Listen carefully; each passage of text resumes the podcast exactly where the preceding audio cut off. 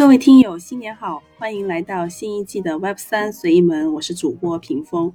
在新一季的第一集，我们首先回顾过去。过去一年的 Crypto 熊市中有很多的负面事件，但我和嘉宾一期在年前的闲聊中，还是发现了一些比较积极的、富有生命力的事物。嗯，剪辑的时候我发现还是有一些笑点的，大家可以当做相声来听一听。希望第一季的第一集能给大家带来一些笑声和欢乐。那新的一季我们会更加的深入社区，走进 Builders 或者创作者，继续给大家带来在社区驱动下美好的、充满希望的 Web 三故事。行业正在发生什么？那我其实今年如果就是如果顺着找事实的话，其实今年能找到比较开心的东西其实很多的，基本上市场都在去讲这几个故事，可能这个第一是要先去关注的。其实今年市场讲的最核心的一个故事是关于气候的一个故事，就是 Region Region Web 三，可持续金融，可持续的这些东西。今年 MakerDAO 去完成的一项组织架构改革，其实是来自于去年他想说我要去做一个嗯 Clean Money。一个一个绿色的稳定币，这个新愿景的，为了完成这个新愿景，他完成了今年这次改革，这是他在叙事上啊，他在整个推动上他要去做的事情。那 Nonce 的话也更不用说了，对不对？嗯，你做公物品的话，你对环保、你对气候这些东西的话，你不可能不关注的，甚至它以后也会成为你的核心叙事的。那场外的像海外这些机构，USV 它刚募募集了第二期的一个气候基金。真是一个特别 OG 的一家，嗯，特别特别 OG 的一家 VC。那基本上我还看到 MakerDAO 里面社区有一大帮人，可能是来自于传统机构的，他们也不约而同的想将他们资产配置关注到那个抵抗气候风险。所以，如果整个回去看过去一年的话，我们看到所有的项目的时候，所有社区他们都不约而同的去选择了气候这样一个趋势，然后去讲。这个事情是真是假，我不知道，也不重要，跟大家再推那就够了。就好像还挺突然的，你看气候变化和 crypto，它是怎么怎么走到一起的？我觉得这个还挺突然的。难道就是说，嗯，比较 OG 的一帮人，他们达成了一个共识，于是大家都在讲这个事情吗？我还记得二二年年初的时候，呃，Gitcoin 就还出了。两本书嘛，一个叫 Green Pill，一个是 Impact DAO，其实都是在讲这方面的。对，Green Pill。我老实说，主要是以太坊这帮人。然后这样的，就是过去几年，其实传统圈搞得很火的是 ESG，E ESG，环境、社会、公司治理相关资产。嗯啊，垃就是垃垃垃圾资产的典型。我只知道传统的话，我看到一些具体的机构嘛，然后。我对门科道还有对一些其他东西看的多一点的话，他们在搞这一块儿，那这些人跟科多人形成合力了，就是你你只要喊你在绿色，呃，是能得到全世界广泛支持的，最后成了一个政治正确的嘛。然后科多这边人呢，以太，嗯，维他利克就不说了，对不对？一直在关注这个。这个整个的，其实整个欧洲都有这样的一个气质了。我在今年上半年的时候，我关注到一家组织，啊，就叫什么蒲公英吧，他们在搞的是在一个叫做小岛经济学的东西。他直接一个定论就是，未来的世界可能不是围绕着大城市的那种工业模式了，而是更加边缘大量的微观经济体组成了。嗯。然后这些地方他们可能有自己的独立的经济体或者独立的这些东西去发展，更加可持续。每个经济都是可持续的，然后他们去协作、去创造知识、去充满生命的去演进。这个趋势我可觉得可能以后那些讲网络国家会把它拿过来用。然后那个基金会他们也在去在一个呃英属的联邦岛叫根西岛上面去实施了，它的司法是独立的嘛，然后去探去探索一个。这种一个司法独立的这种小岛经济学这些东西了，然后欧洲有一些很多的学者，很多技术的玩家都在跟他们一起玩。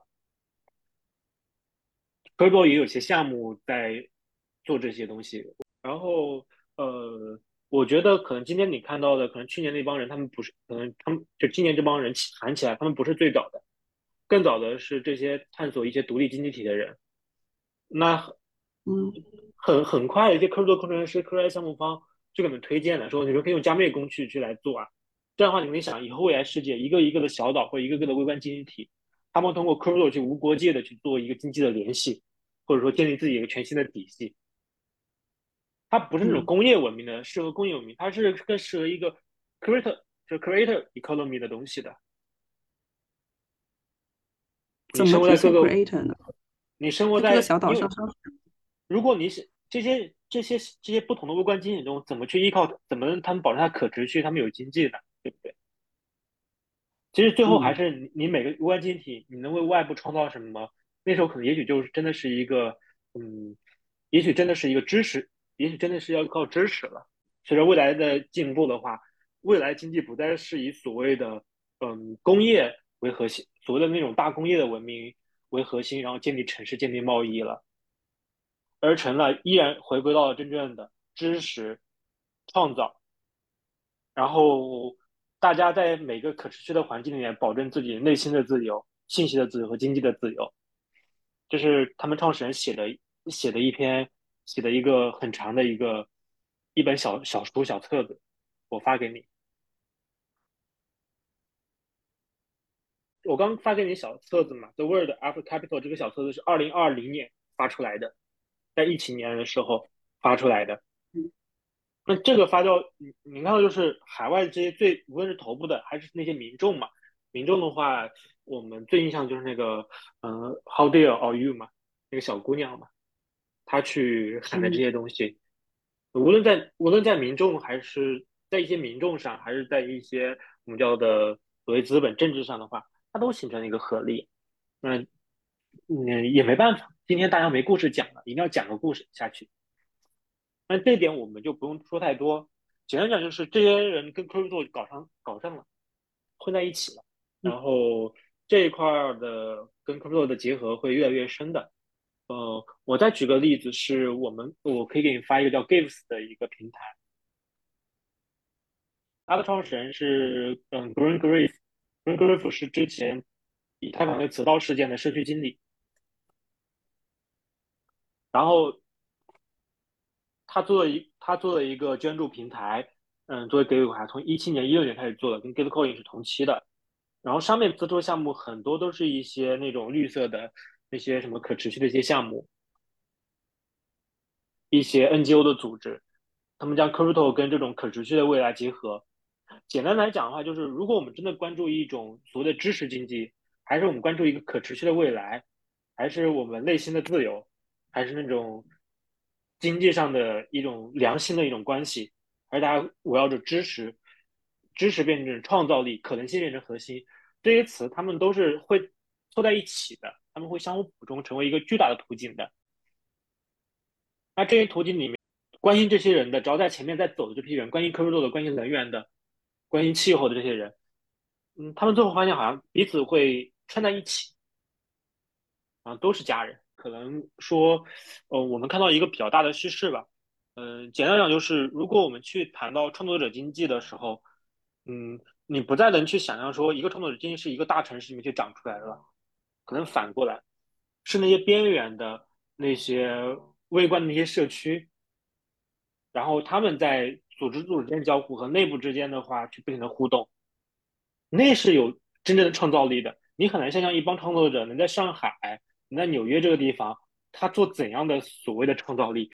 说创作者经济，以及说真正的这种有社区感的这样的创作者经济，它应该是在长尾那个部分出来的。就社区，我现在感觉不是拉个群就叫社区嘛？社区它其实是需要大量的磨合，就像 Construct 到这样非常频繁的开会，需要经过这样的很多的磨合工作。这就意味着它的效率很低，它是不可以规模化的。就是社区，它就是注定是小的，但它小不代表它不能出活，它是磨合的很好，然后才做出很很优秀的作品。就是这帮人真的是生长出一些属于他们自己的东西。对，当然这种社区它不是说它它只能保持一种小规模。实际上，很多时候是，如果你你先要把它做小，不能把它做大。在这种小的过程中，你能找到很多这是大家想要的需求。那这些就是可以标准化、协议化的机会。你可以把你一些大家想要的文化理念、一些呃治理的一些工具，或者财务一些工具，或者其他乱七八糟一些道德工具，把它们进行协议化，把它做成真正的公共产品，任人可以调用。这样，其他人想建立一种微观的社区的时候，或者想建立一个跟你价值观类似的社区的时候，成本更低了。嗯，而你也真正实现了所谓的规模化。规模化不是把人做的越来越多，而是你能把它你们之间交的那个抽象层、那个协议层的东西做的越来越被大家需要嘛，以及所有人跟你交互的成本越来越低。所以以后也许可能就是我们看到很。其实，在科作也是这样的，很多时候能做出很很棒项目的人，他团队一定不大的，可能就十个人、十几个人，甚至五六个人，就这么一个小团队，然后他们聚在一起做开发，嗯，做相关的一些推进。嗯，他们身边可能会围绕着一些稍微可能一百个，可能几十也没那么多，几十个人的核心社区。但是如果他的这个想法真的被几十个人需要的时候，那慢慢可以发现，他也被几百个人需要。那进一步的，他可以维护一个协议。那个协议的话，也许是呃，也许是 l a n c e Build 的那种，也许是 Proof of l a n c e House，Proof of House。还有就是我们像我们现在在用 Coordinate 是 WiFi，他们最早做的。嗯。那这些，那以后也许那种一键启动到，你无论各方面的摩擦都会越来越低。其实都是来自于这些小社区的。嗯，很多这样的小社区、小团队做出来这些东西，那他外界要和他们去进行这样一个交互，说摩擦变小，那就怎么解释这个摩摩擦变小呢？我不是跟你人去交互了，我是跟你的协议去交互了，嗯，就好了。我跟你的代码交互啊，我用的可是你那个 Lance Builder 的代码，一键启动到，我不需要认识你这个团队，要跟要了解你什么价值观。我在用你的工具过程中，我就知道你的价值观了。我觉得印象最深的就是我对 Coordinate 的一个，我对它我是加倍的赞美的。如果我用的 Coordinate 去作为我们彼此的一个，大家互相给自己小红花，然后根据大家小红花的数量，然后作为大家的一个分润，然后读期结算的时候，实际上他就在告诉你一个东西，就是，嗯，我们的价值是来自于彼此的一个确认，是来自于每个人的，不是某一个上帝。建立的一个积分框架，然后大家说做件事有多少积分，而纯粹来自于每个人彼此认可，然后把它汇总加起来，是自下而上的，而非自上而下的。那这就是你社区的一个底层价值观。包括说我们做工具过程中的时候，我们是每个月结算一次的，这也是一种暗示，就是我们不希望我们在治理上有什么乱七八糟可持续的关系，一次就干干净净的结掉，下一次再干干净净的结掉，够。那这些都是你社区的文化，是通过这些工具、一些小的设计融合在一起的。哎，我这里想岔开一下，就是为什么 Coordinate 这个工具会是由 WiFi 做出来的呢？这个是这小社区，大家才可能真正会有那种最激烈的碰撞，然后找到大家内心最想要的东西嘛。你会发现，你内心最想要的东西，往往就可能是大家真的都一起想要的东西，就。人的一个基本的心理结构，或者说大家其实想要的东西都是其实是高度雷和高度类似的。这一点其实跟 Nouns 特别像啊！你看 Nouns 现在就之前我嗯 Q 出来那六个工具嘛，其实都是 Nouns 里面他们自己本身需要，然后到社区做出了这个工具之后，发现外面的社区也可以用他们这个工具，而且发现外面社区也需要，因为真的很好。这个很有意思哎，你能看到是跟做浪斯类似赛道的人很多的，不少的，他那些公爵赛道人不少的，但不知道为什么，就是你这个产品放在这里就很合适，同样赛道的产品就放在那里就感觉怪怪的，就是不合适。这是一个是从社区自己长出来的，一个是我依靠我的远伟大洞见洞见出来的，不同点就在这里。而前者，你你会发现，它就是很自然被人需要；后者不知道为什么，我为什么要你？这个问题始终回答，而且回答不过去。对，我们可以拿个例子来讲。我不知道你还有没有关注那个阿拉贡？就也是说是他不是现在这个东西不是没人用了吗？是的，我就是想说，他也是说他自己是作为道的基础设施。那么 Nonce Builder 也说我是基础设施，你在我上面点点点，你就可以开自己的道了。你现在 Nonce Builder 生机勃勃的，那我我就联想起那个阿拉贡，就我都没听，没什么人在用。对，嗯，还是一点嘛，做项目的话，你或者说做这些社区的时候，不要太聪明。我觉得我们应该笨一点。就我笨笨的问，他不会喜欢人。我我我跟你组社区是我喜欢你，我喜欢你的产品就是我喜欢你，不是因为你背后是一个有一个国家的故事，有一种网络的故事，又有人类治理学的故事，鬼想鬼都不狗狗都不想解决这些东西，我就是想认认真真的跟你在一起开开心心的玩，想跟你好好交流。然后交流的时候少点摩擦，少点糟心事儿，对不对？然后有时候我想让大家更多知道我们之间比较重要的信息，我就把产品发。这都是笨蛋的做法，但这些笨蛋做法是能很讨喜的。而聪明人就是未来是怎样的，对不对？我们应该做这个东西。我们的过去的经验来自谁？过去经验就是来自于你内心和你身边人长出来的，不是来自于过去经验的。哎，所以说，我们刚刚说 non non，嗯，还有 WiFi coordinate 这种，他能够嗯做的有味道，是因为当下的力量嘛？他就专注于当下社区里。因因为很简单的，你真的做点实事的时候，你会发现，比如说你做个道，你要建一个 DeFi 项目，你跟的人关系是有权利关系还是平等的？肯定是平等，因为他随时可以跑路，你又不能在组织制度上去强奸他、PUA 他，他就你不爽就可以跑。你们变是平等的，如果平等，你们薪水该怎么评？我给你约谈一个薪水，然后给你约谈个 KPI，很难的，对不对？那他一定需要新的标准化的东西。那我们能不能互评来做个补充呢？也行。也许可能更好的是，我加上一个市场基础值，再加一个互评，这样又能保证你有基础收入，又能增进大家的一个彼此的共识，那就更好了。那这都是很自然而然长起来的东西。是在以前你在 Web 二的一些大厂里面，你看他们做产品也也做工具，那他们就是可以说去想未来怎么样，然后想想需求，然后想解决方案。那这一套在 Web 二行，跑到 Web 三就不行。嗯，就是 Web 二的那种聪明劲儿，在科技里面不太好用了。Web 三可能更适合笨蛋去做事情。发现了我的机会。对，就是我们不要比他有多聪明，都会结构性的表达，都会玩学术的词语、商业的词语，我们不需要的。我们只需要认认真真的去喜欢人。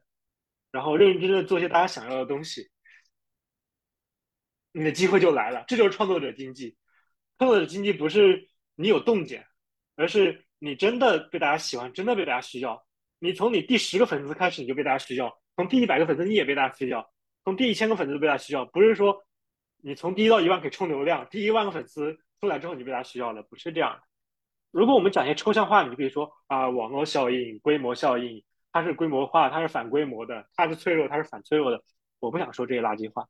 嗯，事实就是，crypto 这套东西，它更欢迎那些笨蛋，那些在认真喜欢彼此身边人的笨蛋。这是我们的机会。啊，好的，标题有了，crypto 更喜欢笨蛋。对，然后如果你想想柯卓喜欢这些笨蛋，这些笨蛋有什么特征呢？他一定不是想着我怎么身从身边人疯狂去索取，我们能给予身边人的东西比索取的人多一点的，给予大于索取。那你对你环境的态度也是类似的，我是不是给予大于索取呢？那是不是可持续这个词就来了？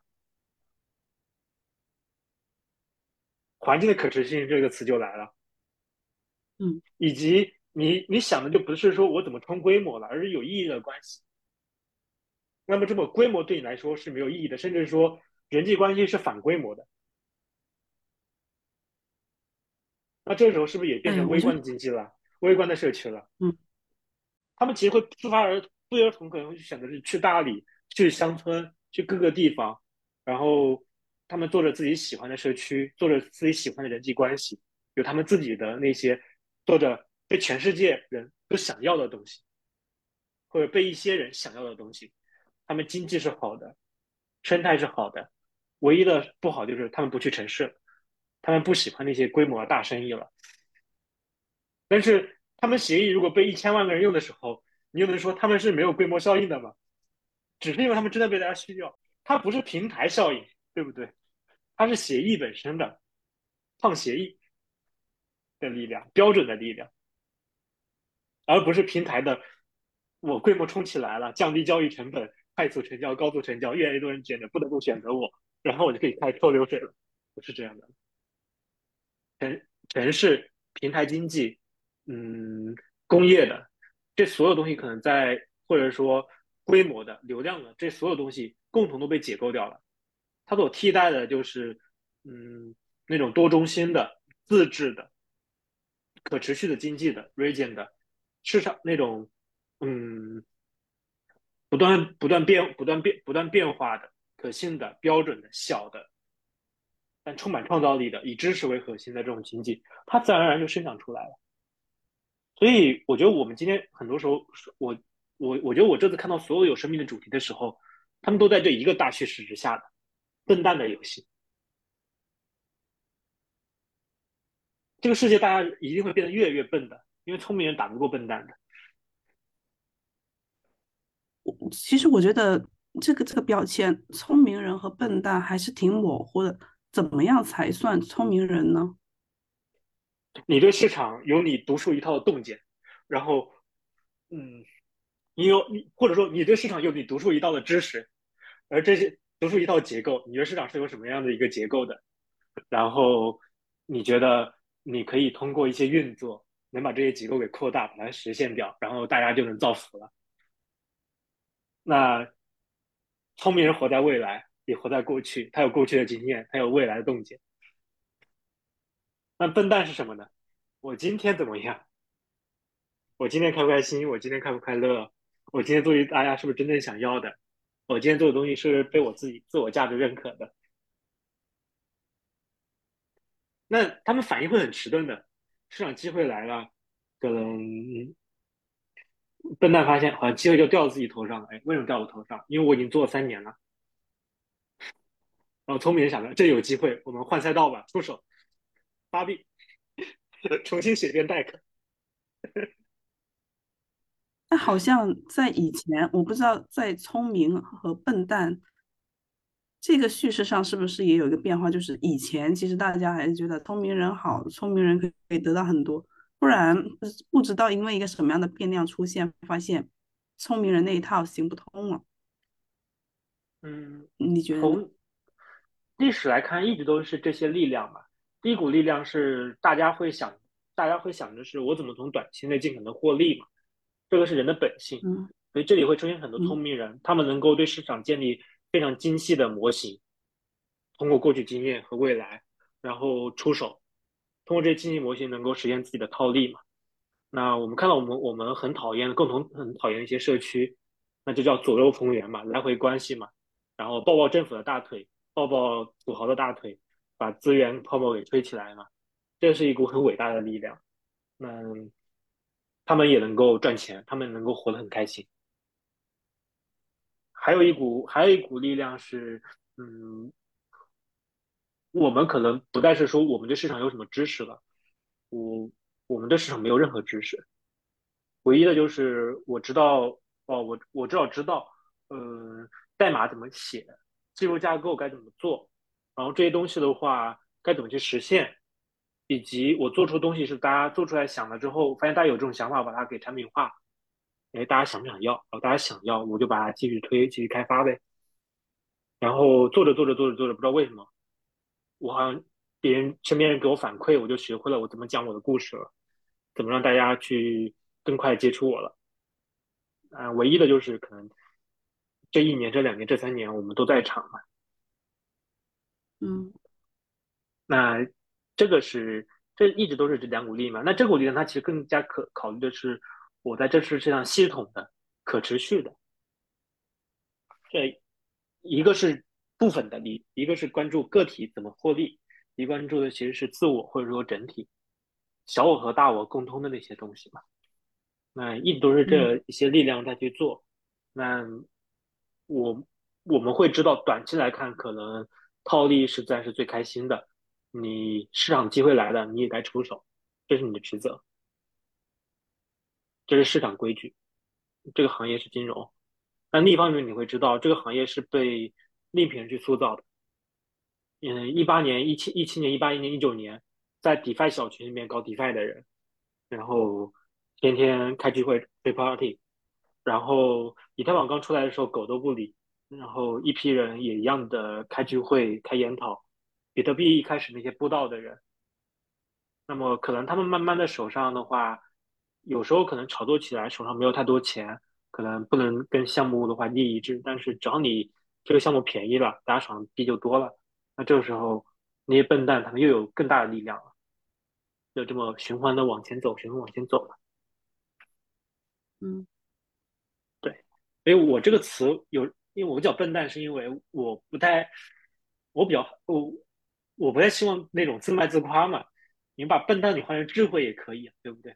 就说你说这个人大智若愚，对不对？你说这个人不聪明，但有智慧也可以啊，反应慢是一种优势啊，很多时候。可是这么讲不就太作了吗？对不对？太表扬自己，虽然我很克制的，我想用一个批评的词，但其实内心是暗爽的。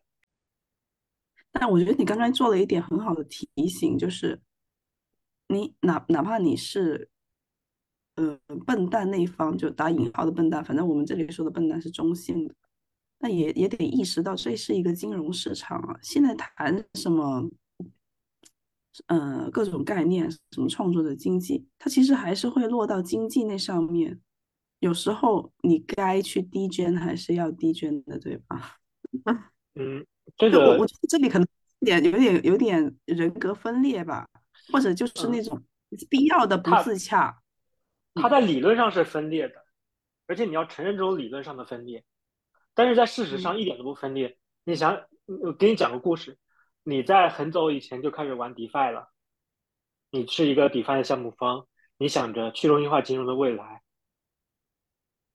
然后你就去慢慢的开发它，做它。突然某一天它火了，你身边人都发币了，也叫你发币，你可能一开始想着我不发。可是后来你身边人都在发币的时候，都在去想做的时候，你会不会出手呢？你会出手的，就相信用力了。出手出手是一个自然而然的事情。嗯，所以市场机会怎么抓呢？来了你自然就知道抓。当你身边人都把情绪给你的时候，你你又不是聪明人，能控制自己情绪。我们作为笨蛋，环境怎么变我们就怎么变。从我们刚刚说聪明人笨蛋这一点，我我还想到，Nance，就是他当时做可能也没想着说我要怎么的千秋万代，他想的就是那一套不好嘛，就版权放在 Lava Labs 的手里，那他就想，反正都是做这种这么贵一个的 NFT 了，那是不是有机制说把这笔钱利用起来，让社区那些人不是？抱在自己手里，只有个炫耀的一个功能。哦，我把它放到一个国库里，让有想法的人就可以去花国库的钱。嗯，我这个，我觉得他可能就是基于他当时的那个点，他觉得，嗯那样做不对，那我做点改善。他也没想太长远，因为他自己也强调强调是一个实验，就是说将来有一天有可能这个拍卖拍不下去了。呃，这是一个就对应刚刚说的笨蛋的这一点啊。但是在之前有一次跟你碰的时候，你就说 Announce 的这帮人都是 OG，都特别精明，特别懂这些东西。那这里是不是又是一个矛盾呢？一方面又又是笨蛋做的好东西，那一方面他们可能又是我们理解的平时那个人精的这么一个概念。你怎么？嗯，中本聪在做比特币的时候，他论坛说，别人问你认为比特币未来怎么样？他说，未来要么他可能嗯几万美金、十万美金，要么他可能一文不值。他自己也不知道未来会怎么变化。那中本聪是中本聪是个聪明人，对不对？他无疑是最智慧的人，Crypto 要感谢他，但他也不知道比特币会不会成功，甚至他可能都不追求比特币是否能成功。这跟 Nonce 是一样的，这其实是你大部分时候你做一件事的心态嘛。这件事我开心，并且这件事在原则上、在机理上是坚固的，是对的。那么这些简单却坚固的一些产品的时候，意味着，嗯，它生长起来会很难，大概率会死掉。但是你只有这么做的时候，而不是想着我怎么在结构上多添加一些功能去捕捉市场机会，你选择前者而不是刚刚说那种后者的时候，你才可能真正的去得到巨额的收益。你刚刚说中本聪和 Nonce 这个创始团队都有就但行好事，就我尽我所有的能力把这个我想到的我能设计好的都做出来了，好，然后做扎实投到市场里面，够了，然然后全心全力的把它给做好，够了。嗯，这个其实风险，这个其实是反而是风险更小的嘛。你想一想，看起来好像看起来好像做 Nonce 这种事情不确定性很大。然后做那，嗯，做一个一万个 MD 项目的卖一卖，确定性很高。对，但是如果你真的算投资收益比的时候，我这件事对的，我能吸引很多，呃，一帮很酷的人，而且我真的很开心，我去做它的时候，它所带来那种潜在收益，它一它一带来的收益，它就可能不是那么一点，对不对？嗯，你从行业的价值和从对自己上能获利获益的东西。那就不是那么一点点了，比想多得多得多。它的收益是正的，反而是你只是额外去发个币炒个币的时候，除非你项目方，否则你还要去想的是我什么时候出货，我出慢了会不会被割？除非你前期拿的价格足够便宜，好像是确定的，但实际上里面的那种，如果市场往下走的时候，你甚至是负期望的。嗯，看到了吗？一个看起来好像充满着高度不确定，那却是一个。无疑的好生意，他失败了，你再做一个又有什么呢？成本高吗？不高啊，对不对？就刚刚说这个，有点像是外部性不可控，就你你控制不了它，它投到市场之后会发生什么，会掀起什么样的？市场本身都市场本身都是不确定性的嘛，底子里面的话，那。如果你想给大家一个确定性的利率的时候，那大概率是资金盘嘛，FT 贝宝，然后嗯 g e n i u s 然后嗯还有一大堆各种资金盘，他告诉你我每年给你十个点的固定利率，八个点的利率，七个点的利率，开心吧？哦，还有 Luna，突然忘了这个啊，死去记忆突然来了，好多年前以前的项目了。那这些。他都在想给你一种确定性的信号，说我来我们这里能赚钱，那那里面风险有多大呢？对不对？他想吃掉你本金，反而你去拥抱这种不确定性的时候，本金伤了吗？好像我们本来就没什么本金，好像我们也没有伤什么本金，反而赚的更多。VC 也是如此的，嗯，这其实你从做 VC 的时候做风投的时候你就能看到，你可能你百分之十、百分之一的案子创造了你大部分的利润，其他的。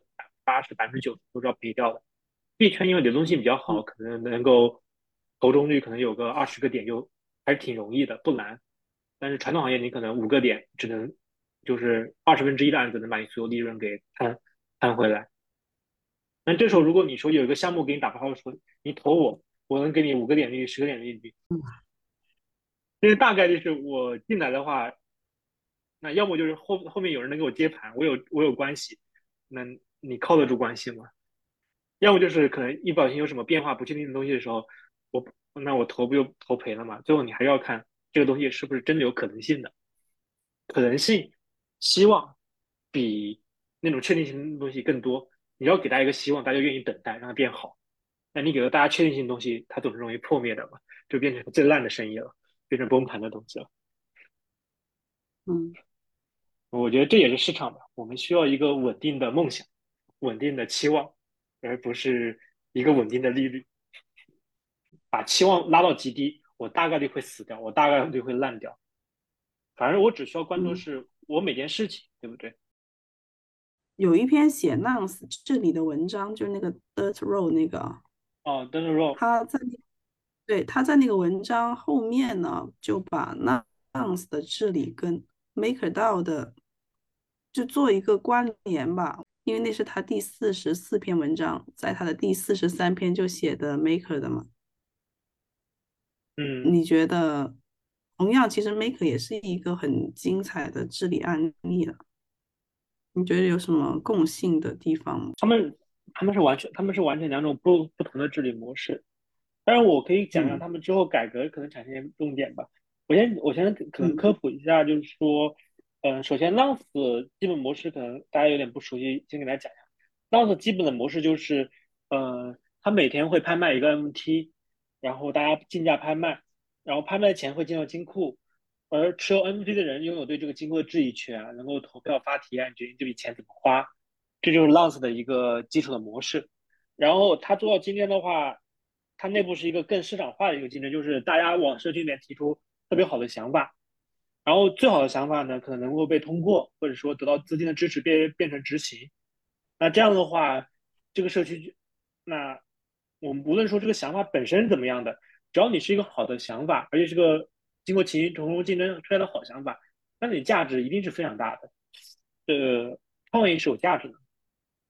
那这种竞争情况的话，那浪子就慢慢变得好像看起来很可很可持续，甚至说越来越多的项目或者是说个人在开始围绕它做事了，所以这里面就出现了很多不同的一些小圈子，他们之间围绕的中心，第一是非常透明，第二他们在做激烈的博弈，啊这就是浪子的一个故事，就是嗯。这样的话，他们又能相互监督，又能够组织做出很多很棒的事情，然后社区有源源不断的像个创意机器一样，产生各种各样的点子，增加它的影响力和增加它内部的这种生命力。而 MakerDAO 的话，它大概在今年，在今年之前，我我现在活在农历里，就是我现在还没过年。那 MakerDAO 的 MakerDAO 则是它它一开始它是一开始它是用公司去运营的嘛，然后嗯到二零二零年计划的时候，他们开始转型，按照计划去转型，变成一个道的模式。那整个道的基本架构也是一样的，协议能产生利润，然后利润进入金库里，然后呃，金库呢每年每个月会批预算给各个叫核心单元 core unit，其实就是部门的不同的业务团队，然后这些部门呢大概十几个吧，去做 Make 到各种事情，有的是做业务拓展的，有的是做内部治理的协调的，各种各样的。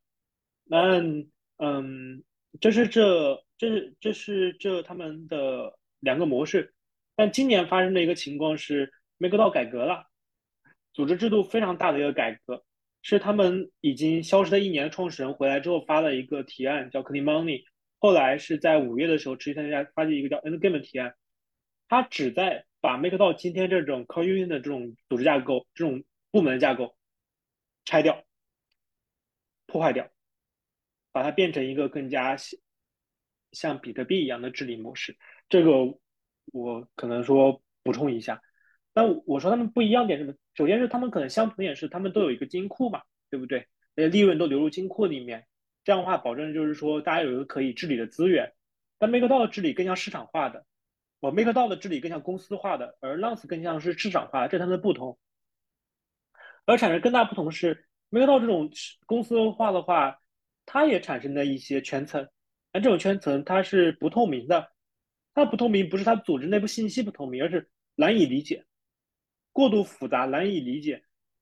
我做一个研究者，我在社区，我可能我泡三天，我真的很认真做研究，我也只能说有点不太自信的才去找这个不同的部门，他们到底在做什么，他们交付的什么，它价值是什么。如果不是一个研究者的话，那可能完全看不懂这部门在做什么了。同时，这些内部的圈子已经是你无法跟他们去讨论了，就是已经出现圈子化，所以 MakerDAO 就带来什么？就是它持币者，嗯，MKR 他们治理代币持币者跟嗯它内部的那些 Core Unit 的一个核心人员产生了巨大的不信任，巨大的撕裂。那么到到今年 MakerDAO 在今年五月的时候决定推出三个提案嘛。是一个是相当于去给 MakerDAO 建立一个监管的一个核心单元，一个是给 MakerDAO 建立一个跟所有的股东沟通的核心单元，像监事会、理事会。那这个提案直接经过剧烈讨论的话，发生 MakerDAO 有史以来最高参与度，这三个提案全部被否定了。社区社区不再相信这种公司化路线，这种玩聪明人的金字塔的路线。聪明人金字塔在一起之后，一个恶果是 MakerDAO。其实如果没有他创始人回来的话，他们可能到现在都没法提出一个愿景和路线图，只是业务在做大，但是然后再花很多钱，然后大家得不到任何东西，这是这种问题。所以他们过去一年的话，首先是把那些所谓的提出公司就这三个提案全部干掉了，但主要是 VC 和里面的一些成员去支持的。德林 Road 他就是那个公司化提案叫 Love 零零幺，就提议建立一个类似于公司的那种监管的监管核心单元的这个提案的撰写者。嗯，但是他提案就全部被干掉了，就没人相信他。对，这个是，这个是这个是一个问题，所以后来他们发生了一个改革什么？其实创始人是希望说各个团队风险风险自担，不但是说一个优嗯一个 MakerDAO 的核心的金库给大家去承担低预算承担风险，然后大家去做事了，各个部门风险自担，就他希望的这未来的治理，然后顶多是中间一个核心给不同的单元做一个风险预算，That's all，它是更像一种市场化了，这也是。嗯，这其实是未来的一个治理的一个趋势吧，就是它不再去模仿说公司怎么做了，而是把组织变成一个有边界的市场。通我通过代币维持的是一个内外之分，什么是我自己人，什么是外人，但是外人也可以给我组织那边提意见，我保全开放、全透明，这是个基本的。但是它有一个组织上的内外之分。然后第二是我的治理去，我的治理相关的中国高透明的，我不是做公司架构的。按照风险自担的原则，维持一个高度市场化、好的想法能带来利润的业务部门，它可以留下，增加系统业务部门。不行的话，它自然就会被淘汰掉，因为它无法在市场生存。这个各个团队可以发自己的代币，MakerDAO 中它叫做 MetaDAO，MetaDAO 是可以去找呃 MakerDAO 一个核心的话去申请做一个风险的一个风险的一个上限的。另外是这个团队是可以自己自负盈亏，只用跟协议分润。另外它可以发自己的代币的。你没有发现，Make 的转变好像是往 Nonce 这种方式去转。对，嗯，他不，它不，那你看 Nonce 好像它 Discord 是不是关掉了？嗯，对，那一样的，就是，嗯，他们不再去想建立我说我多大一个社区，好像众志成城的，我社区有一万人我就很厉害了，他们不是这么想的，而是我建立一个稳定的中心，然后大家围绕着中心去市场化的竞争。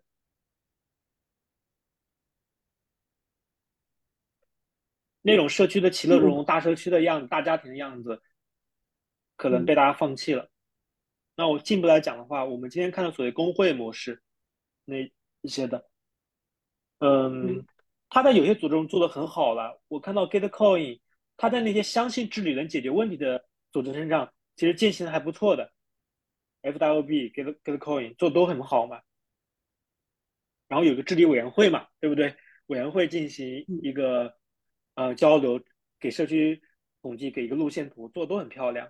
然后内部关系可能换季换的没那么针锋相对，也比较平和。它依然是个好的办法，但是出现另一条路，我内部是市场化的，这是一个治理上更精彩的方向。嗯，知道我们从市场上我们知道的，比特币、以太坊过去这些项目，他们是走这样的一条路线的。我一个可信中立的内核。加上一个市场化的一个生竞争的生态，这个是有生命力的。哎，这里我有一个想，嗯，想去返回去追问一下的，就是你说社社区提出的三个提案，包括那个说那个 Dirt Road，就是在公司制的那个基基础上去做修正的。都被干掉，都被否定了。你觉得这里有没有一点社区的情绪的体现呢？这这个这个当然有啊。首先我告诉你，这三个提案非常对。如果你是一个呃，如果你是个精算师，你会选择这个方案，有确定性，然后行业很多项目按这么做做成功了。同时，MakerDao 过去做公司的时候，他也的确把产品交付了，做的很不错。其实恰恰是 MakerDao 公司或者公司到转型之间那几个正确决策，给 MakerDao 奠定了今天基础。比如说，代是在一九年底开发完的，然后他决定支持 USDC 是在二零二零年 DeFi Summer 的时候，大概六月七月的时候。这几个决策是 MakerDao 规模增长的一个核心决策、核心措施，都是在公司化和公司化转型中来的。到到时候反而不行了，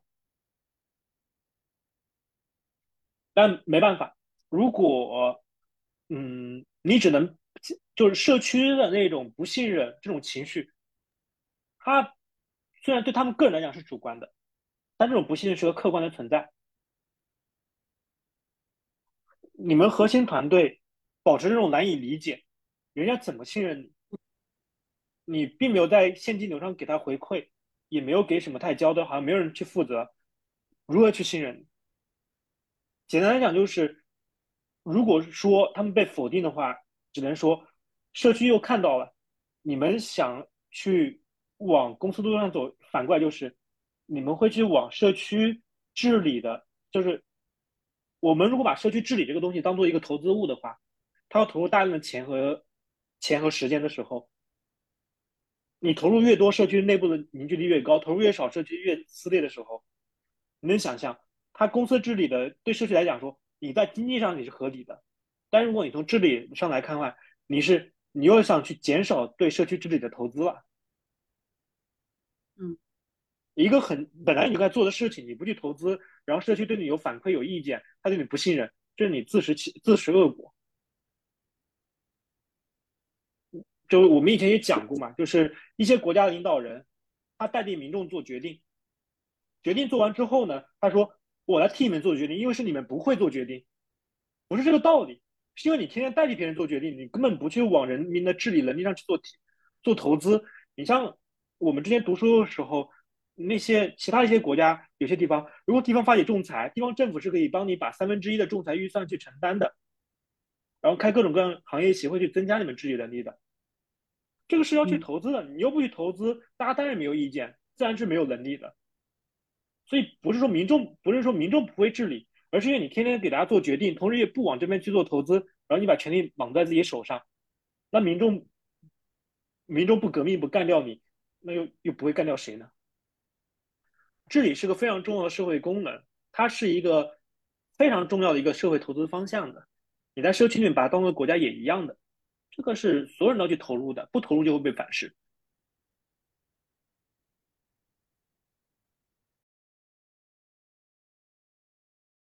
社区是有情绪的，但这个情绪，嗯，不过我们作为一个分小的，它是它，它看起来是一个个人的主观的，但它其实是一种弱主观的，他是客观的。这个就跟农民的田地一样的，你不给农民粮食，农民不想造你反了。你说农民造反是？有情绪化的是不对的，没有这个道理吧？对不对？是你先不给粮嘛，然后本来这个粮食是农民自己种的，你全部抢走了，然后然后分配过去了之后，你说我这次不给你分配，因为你们不会做，我们来替你们做，我们划了另一片土地，然后农民看我土地上的粮食有没有，种子有没有，谁不想干你啊？这里是非常昂贵的，它是需要你持续的大量时间、精力去投资的。你是这是任何一个做项目的一个基本责任，你不能说我是一帮精英，我能很聪明，我就不投资了，我代替大家做决定了。嗯，往治理上做投资，应该是什么样的一个方向呢？多的，第一，你社区里面会不会有些专门的角色，对不对？有些人愿意去协调大家去交流，那可能有会有这样的人，那要去鼓励他，可以给他发一些奖励，对吧？这是一些比较软性的措施。边业措施是，如果你生态，如果你社区里面有你，你支持你生态分叉，做自己独立的项目，就是你保持你组织间的一个嵌套关系，你们组织是能分叉的，你们能做 sub 道，sub 道它的它的财务是独立的，分是独立的，这这也是一个，你还能给他一点支持，鼓励这种独立，也是好的。那再比如说，你能定期的举办一些社区的会议，去增强你社区的氛围，建设你社区文化，这是非常重要的事情。嗯，然后给他们一些预算，这每件这每件看起来是做的很虚头巴脑的事情嘛，但是慢慢的大家就建立一些有意义的关系，可能大家会想着一起结社做点事情，做点团队，那这慢慢的你社区里面就会出现了一些能够比较均衡的，大家都很愿意用心去投把建设好，同时去博弈的一些团队了。他们跑是跑不了的，因为已经做投入太多了，同时他们又会相互监督，因为避免其他人把这东西搞坏，那这是个良性的治理嘛。甚至前期要花多少花多少心力去沟通、去交流啊？这个砸钱没用的，都是要砸时间的。钱只是一个催化剂，你只能说我多补充点，提高大让大家做治理便宜一点。你的工作人员你在交流上你做了多少时间呢？对不对？你在表达你的意愿上做了多少时间呢？只做体验把表达清晰吗？有让大家去理解你吗？有让大家去信任你吗？这都是。本身就是你应该要做的嘛，不是说你做的对，大家就信任你，从来都没有这个道理。信任你也是要去做，你才能去赢得的嘛。刚刚就往回挖的那三个提案被干掉的一个情绪嘛，还有一个点，我我想，我不知道你知不知道阿米巴经营这个这个概念？呃，知道知道知道知道，对啊，对对，就我刚刚听你说。我就感觉有有点这个意思，就是其实都是给市场，呃，有点像，有点像的。然后可能还有点不一样是说，整个整个项目它其实对全对全部外面都是公开透明的。如果你说真有什么不一样的时候，这是链上带来的一些优势。所以这意味着你外部你你很难内部人的合伙合合谋，因为内部很多知识是很专业的嘛。嗯。我可以做点透明，但是大家难以理解的东西，然后串起来变成一个有利于自己的东西，却不利于协议发展的东西，你很难分辨，并这是难以理解的。嗯，那因为它是全对外开放的，它没有内部的那个东西，所以它反而把这个动机给打消了。历史是有记忆的，总有人能看明白的。这是我觉得可能有一点很不一样，他们大体上是跟阿米巴其实很像的。有内外之分，同时内部是高度市场化的，所有权其实都是很清晰的，能够有还不错的简单却持续的博弈的。然后，但是他们所有的辩论和博弈都是对外公开的，简单对外公开，又好理解又透明的。所以我在想，加了区块链之后，这个阿米巴化会不会更加的彻底，或者更进一步？当然，可能以前在。你看看以太坊社区怎么做的，对不对？然后过去那些接差比特币的布道者是怎么做的？这不就是最好的案例吗？一个稳定不变的核心，然后里面可能有一些开发者再去钻研，可能里面会有一些重重矛盾的，但嗯，这个我就不讲历史了。但是嗯，至少说里面也有一些其他的团队，我们也是以太坊生态的团队，然后我们来去做我们认为对的事情。那我要基于他那个。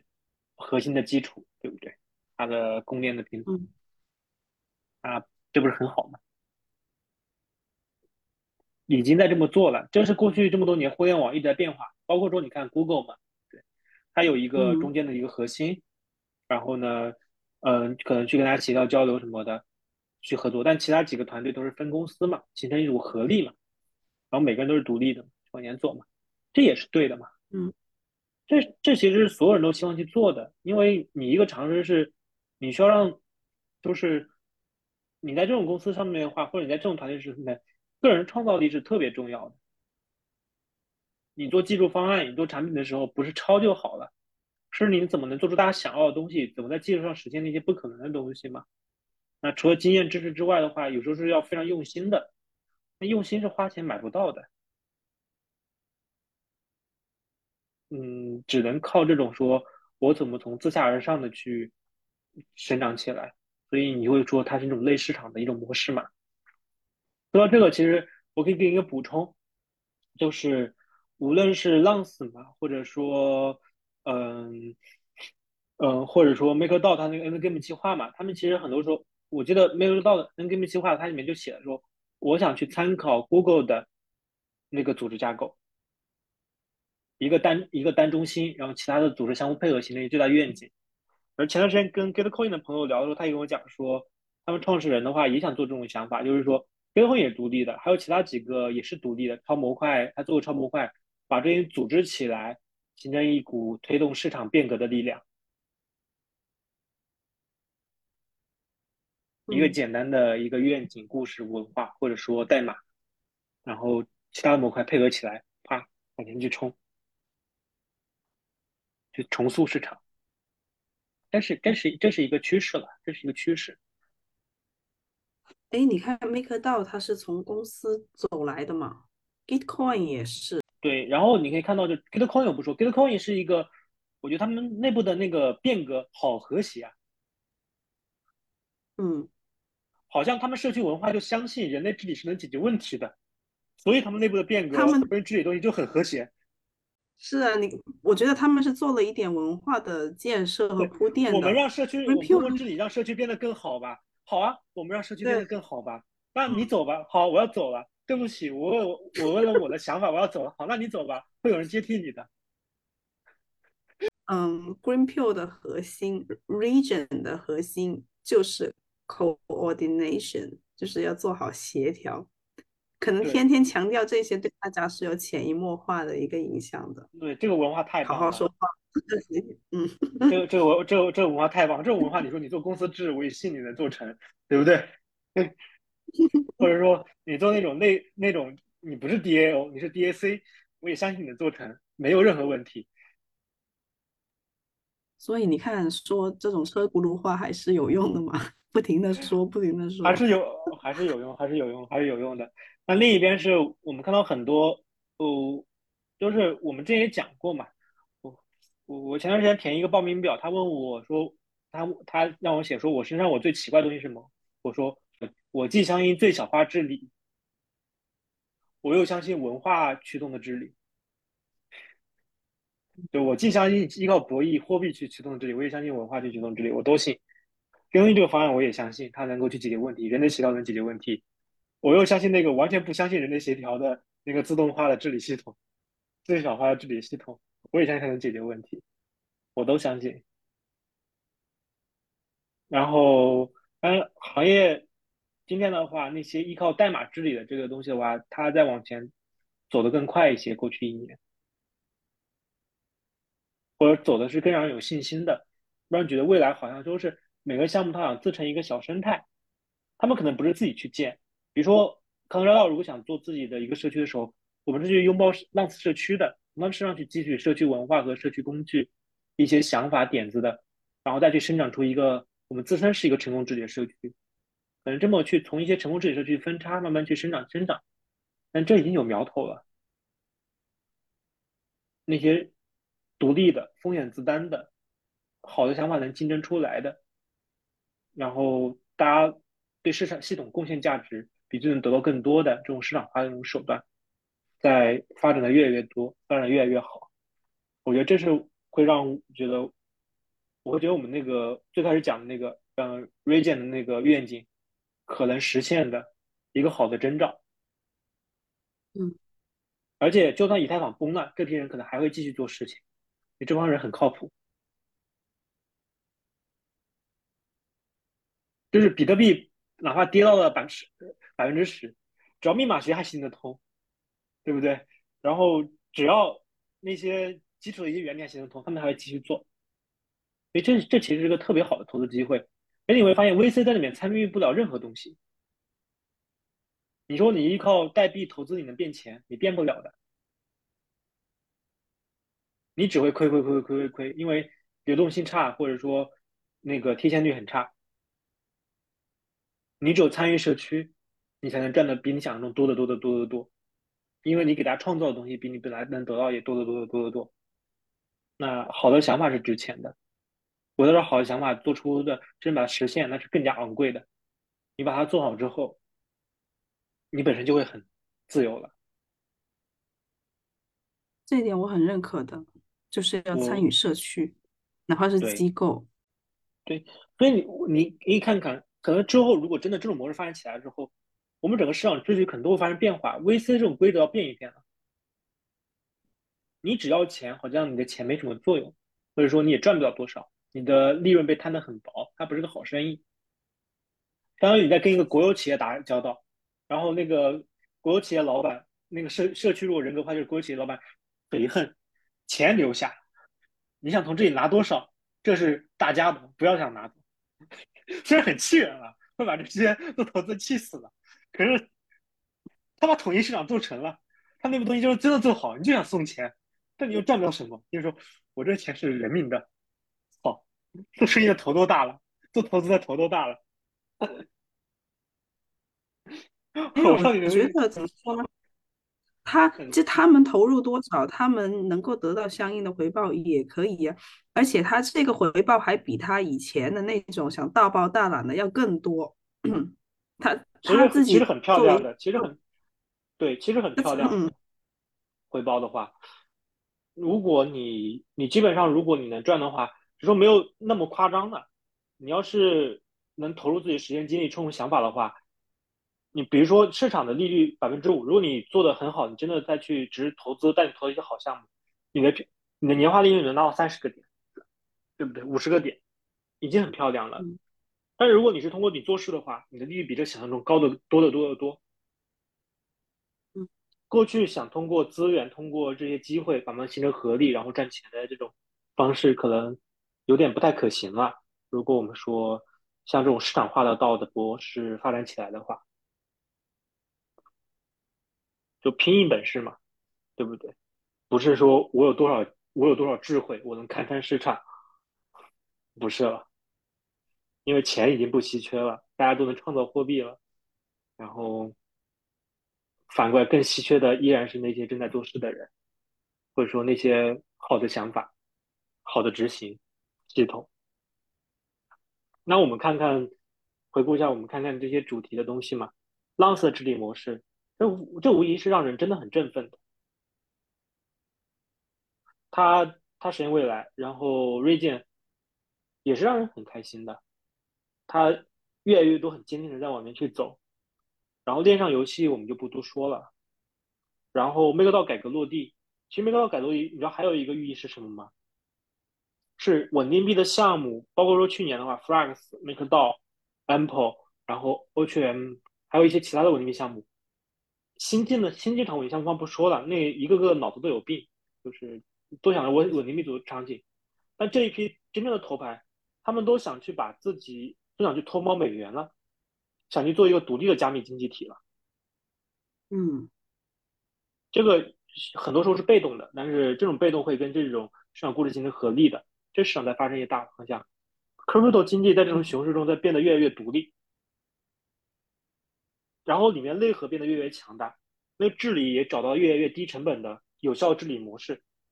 那这个过程中的时候，也出现很多很棒的道德工具，再让很以后未来的人在做这种生态的道的时候，启动成本越来越低，越来越有可能性。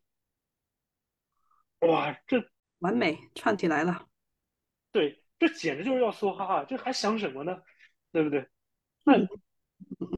那我看到市场，大家很多时候还有一批人在去讲 DeFi，说什么固衍生品、固定利率的协议、浮动利率的协议。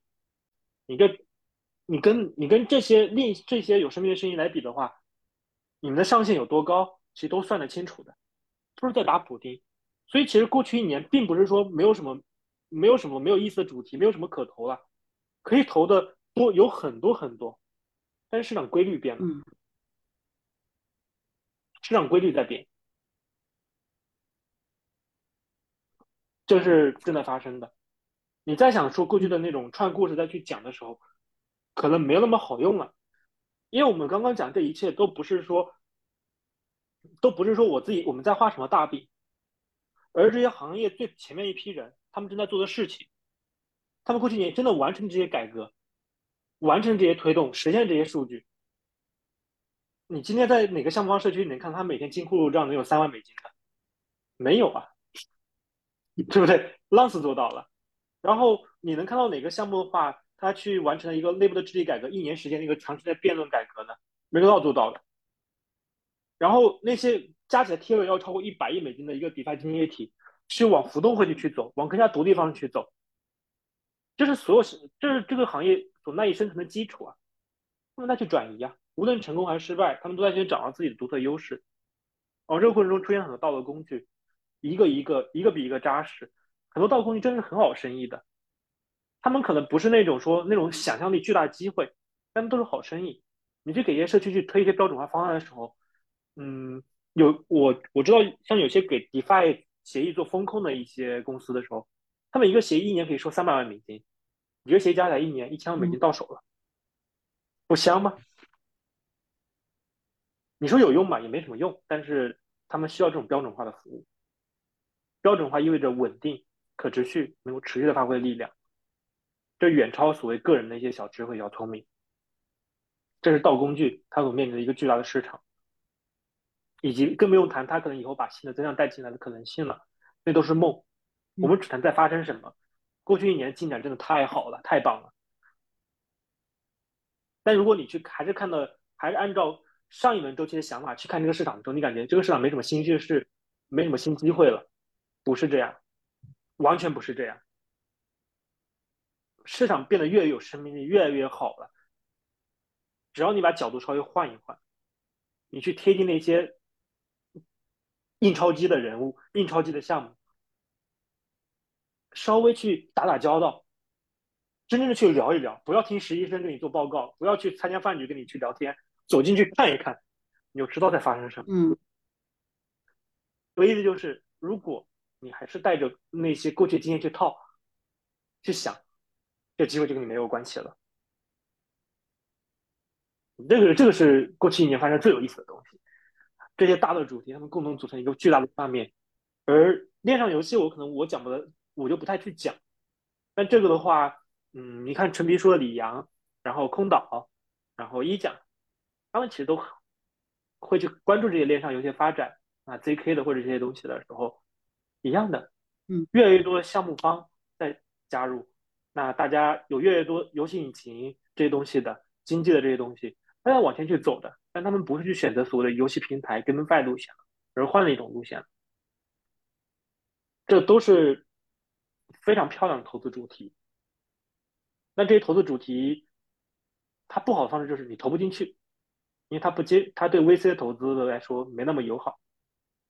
可能只有新的投资需要变变自己的模式了。